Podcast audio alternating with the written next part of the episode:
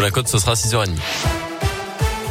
Et à la une, le retour d'un héros dans la région. André Bouchet, un habitant de Savigneux dans la Loire, est revenu chez lui après un périple de 3000 km en voiture. Il est allé chercher deux femmes et deux enfants ukrainiens qui fuient l'invasion russe. Leurs maris sont restés sur place hein, pour combattre. Quatre jours de voyage donc et un retour hier soir. L'expédition avait débuté samedi. Il a traversé six pays pour les récupérer à la frontière roumaine il y a de cela deux jours. Sur le terrain, l'armée ukrainienne annonce l'arrivée de troupes russes à Kharkiv, la deuxième ville du pays. Elles auraient attaqué un hôpital hier sur le plan diplomatique. Le président américain Joe Biden l'a assuré. Le président russe Vladimir Poutine était, je cite, un dictateur plus isolé que jamais. Le président Emmanuel Macron convoque lui un nouveau conseil de défense consacré à l'Ukraine ce matin à 9h. C'est le troisième depuis le début de l'invasion russe. Concernant les risques de crise énergétique, Joe Biden a annoncé cette nuit que les États-Unis allaient débloquer 30 millions de barils de pétrole de réserve pour stabiliser les marchés et plus si nécessaire. 60 millions de barils devraient d'ailleurs être débloqués au total.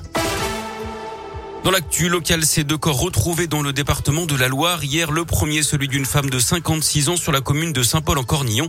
Les secours ont découvert la victime en contrebas d'un chemin. Une équipe du Grimpe qui intervient en milieu périlleux a été appelée. Et puis vers 16h30, c'est un homme de 55 ans qui a été retrouvé mort au niveau du barrage de Couzon. Une vingtaine de pompiers étaient à sa recherche depuis hier matin. Trois nouveaux candidats ont franchi une étape cruciale dans la course à l'Elysée. Éric Zemmour, Marine Le Pen et Nicolas Dupont-Aignan ont reçu plus de 500 signatures d'élus. Si tous ces parrainages sont validés, ils pourront donc se présenter à l'élection présidentielle. Les dépôts de parrainage s'achèvent vendredi. C'est aussi le dernier jour, hein, ce mercredi, pour s'inscrire sur les listes électorales sur Internet. Vous avez euh, jusqu'à vendredi pour le faire en mairie. Attention aux arnaques dans le Puy-de-Dôme. D'après la montagne, cinq plaintes ont été enregistrées pour la seule journée d'hier au commissariat de Clermont-Ferrand.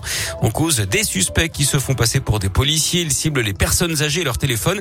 Ils racontent être en train d'enquêter de surveiller des personnes des pays de l'Est. Ils demandent aux victimes d'aller acheter des cartes de, paiement prépayées dans des bureaux de tabac pour les aider dans leur enquête.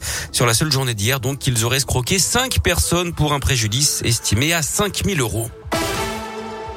Du sport du tennis avec le tournoi de Lyon et un petit exploit côté français, la victoire de Caroline Garcia, la lyonnaise, face à la tête de série numéro 1, l'italienne Giorgi, 29e mondiale. Mondial, pardon, victoire en 3-7. En revanche, Kristina Mladenovic et Océane Dodin ont été sortis au premier tour. Le tournoi se poursuit hein, aujourd'hui avec deux joueuses russes toujours autorisées à disputer euh, les matchs alors que les équipes russes, elles sont bannies des compétitions internationales. La Coupe Davis et la Billie Jean Cup chez les filles. En foot, pas de miracle pour Versailles. Le club de quatrième division a été battu par Nice 2-0 hier soir en demi-finale de la Coupe de France. Les Niçois qui connaîtront leur adversaire ce soir avec l'autre demi entre Nantes et Monaco. Match à suivre en clair sur France 3 à partir de 21h15.